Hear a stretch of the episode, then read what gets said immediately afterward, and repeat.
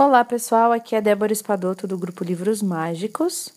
Nós estamos lendo o livro O Poder do Agora de Eckhart Tolle. No capítulo 9 já estamos nos direcionando para o final do livro, mais algumas páginas apenas. Essa parte do livro fala sobre o fim dos dramas em sua vida. E começa com uma pergunta para o autor, assim: Nesse estado de aceitação e paz interior, pode aparecer alguma coisa na vida para ser, para ser chamada de má, da perspectiva da consciência comum? Ou seja, algo negativo, né? E o autor responde: Muitas das assim chamadas coisas más que nos acontecem na vida são devidas à inconsciência elas são criadas por nós, ou melhor, são criadas pelo nosso ego. Refiro-me a isso às vezes como drama.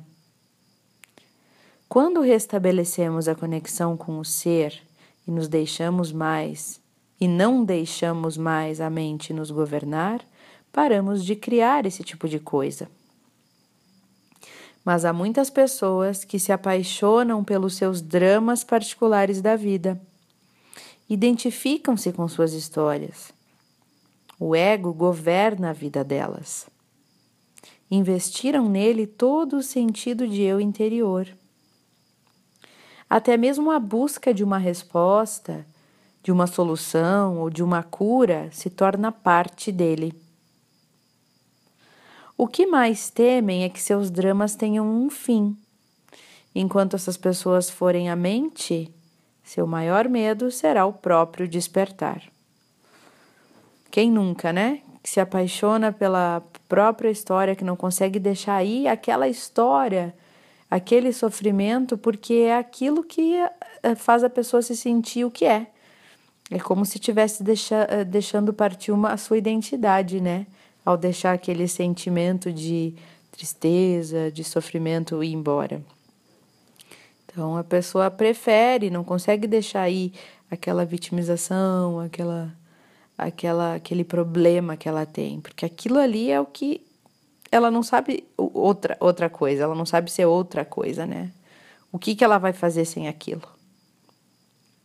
Quando vivemos em uma completa aceitação do que é, todos os dramas da nossa vida chegam no fim. Ninguém consegue ter a mesma leve discussão conosco, não importa quanto tente.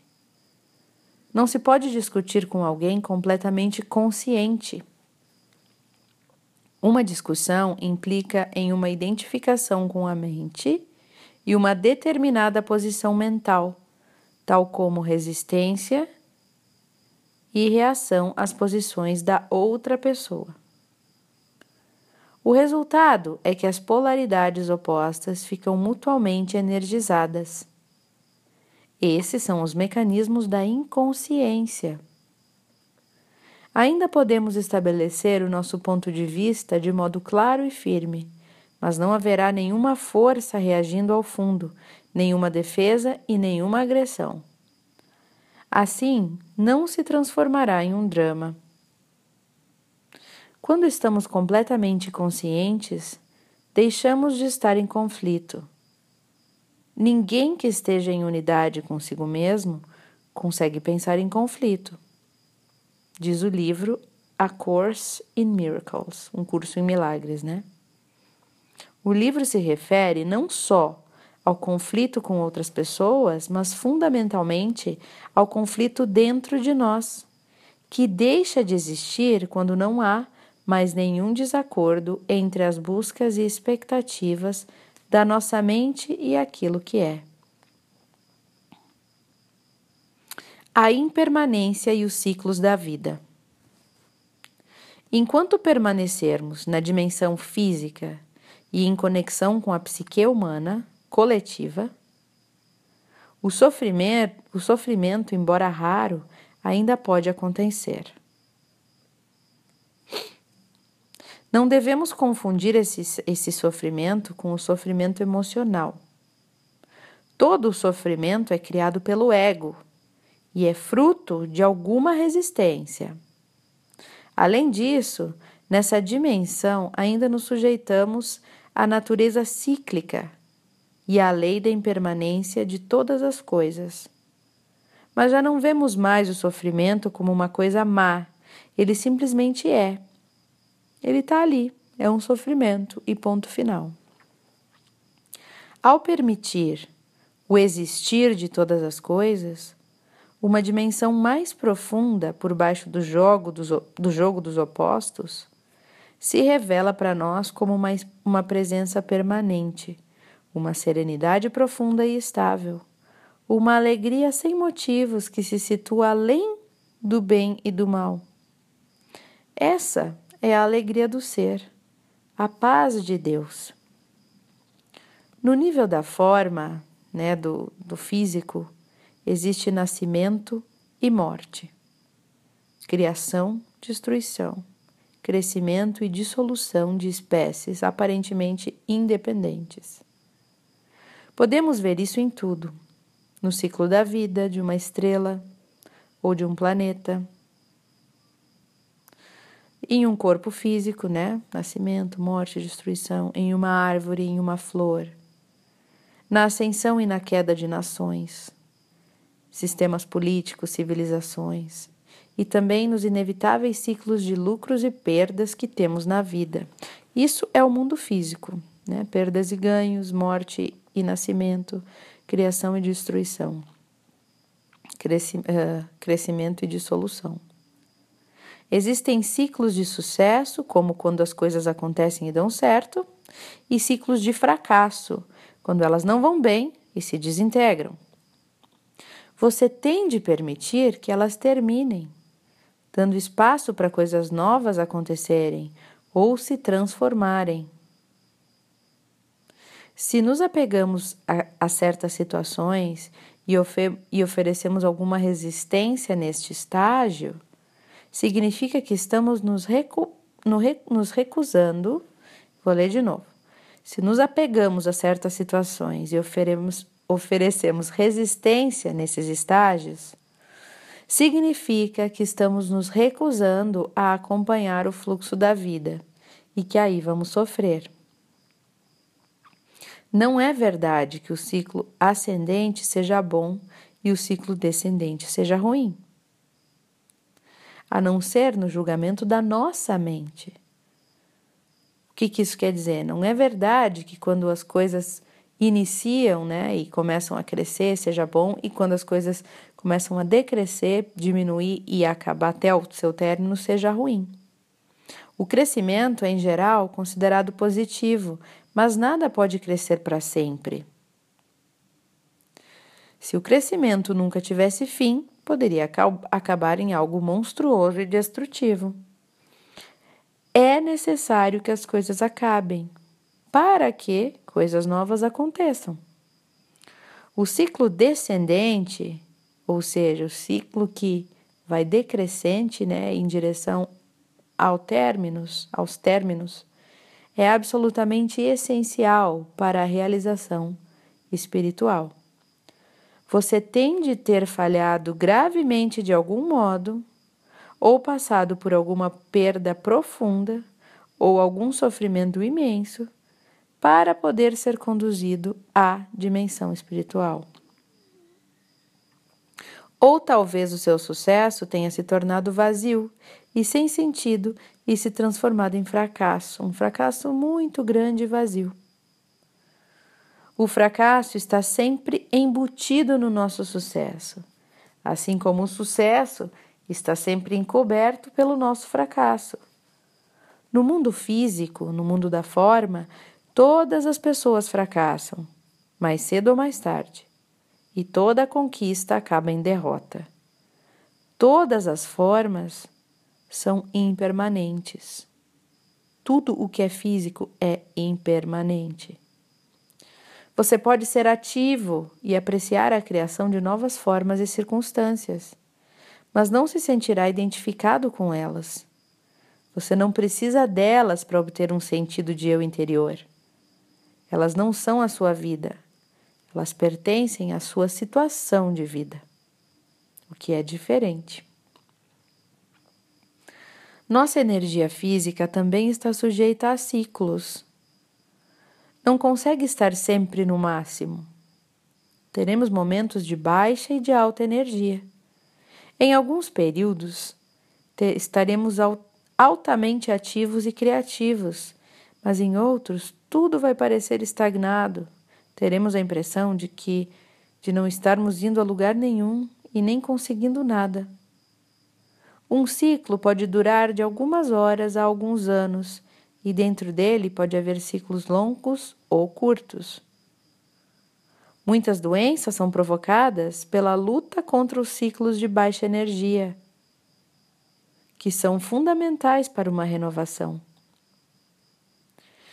Enquanto nós estivermos identificados com a nossa mente, não poderemos evitar a compulsão de fazer coisas e a tendência para extrair o nosso valor de fatores externos, tais como as conquistas que alcançamos.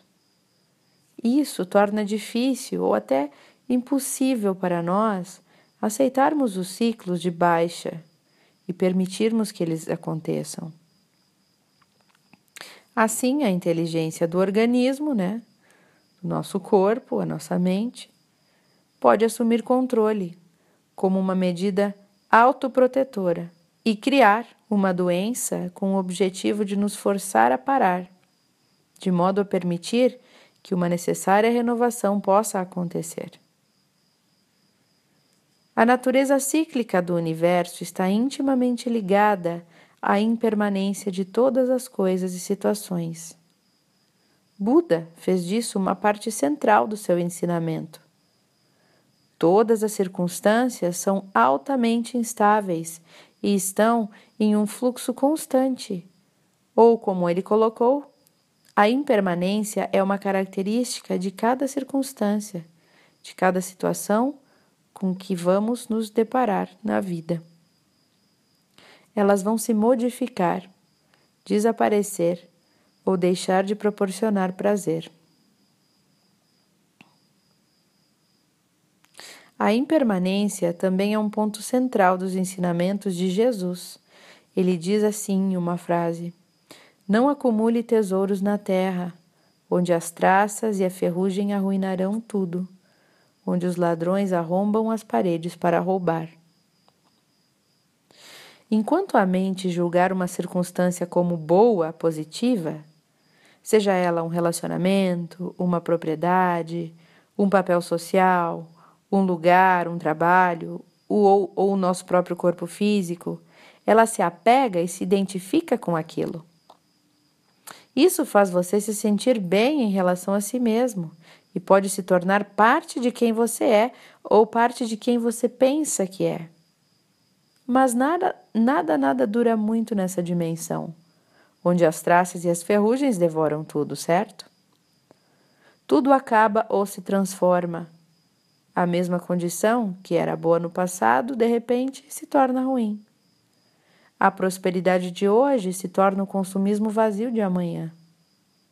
O casamento feliz e a lua de mel se transformam no divórcio infeliz ou em uma convivência infeliz. A mente não consegue aceitar quando uma situação com a qual ela tenha se apegado e se empenhado, né? Investido tempo, investido pensamentos e ideais, a mente não consegue aceitar quando algo que existia se apague, muda ou desapareça. Ela vai resistir àquela mudança. É quase como se um membro estivesse sendo arrancado do seu corpo. Ela não quer que aquilo acabe. Às vezes ouvimos pessoas Ouvimos falar sobre pessoas que cometeram suicídio porque perderam a fortuna ou tiveram a sua reputação arruinada. Esses são casos extremos. Outras pessoas, ao sofrer uma grande perda, alguém, uma, um integrante da família, um relacionamento, tornam-se profundamente infelizes ou adoecem. Eles não conseguem distinguir a vida da situação da vida, daquele momento da vida. Li recentemente sobre uma famosa atriz que morreu depois dos 80 anos e foi ficando cada vez mais infeliz e reclusa conforme envelhecia.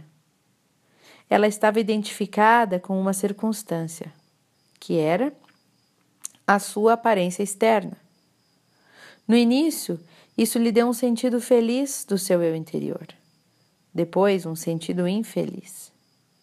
Se tivesse sido capaz de se conectar com a vida interior, que é dissociada da forma e do tempo, ela poderia ter aceitado o desaparecimento da beleza, observando-a de um lugar de serenidade e de paz.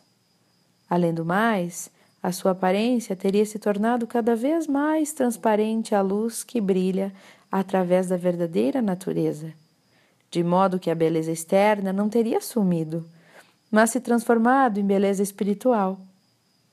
Porém, ninguém contou a ela que aquilo era possível. O tipo de conhecimento mais básico ainda não está ao alcance de todos. Então, esse pessoal é o áudio de hoje, um pouco mais longo, mas bastante interessante no meu ponto de vista. Eu desejo a vocês ótimas reflexões. Um abraço.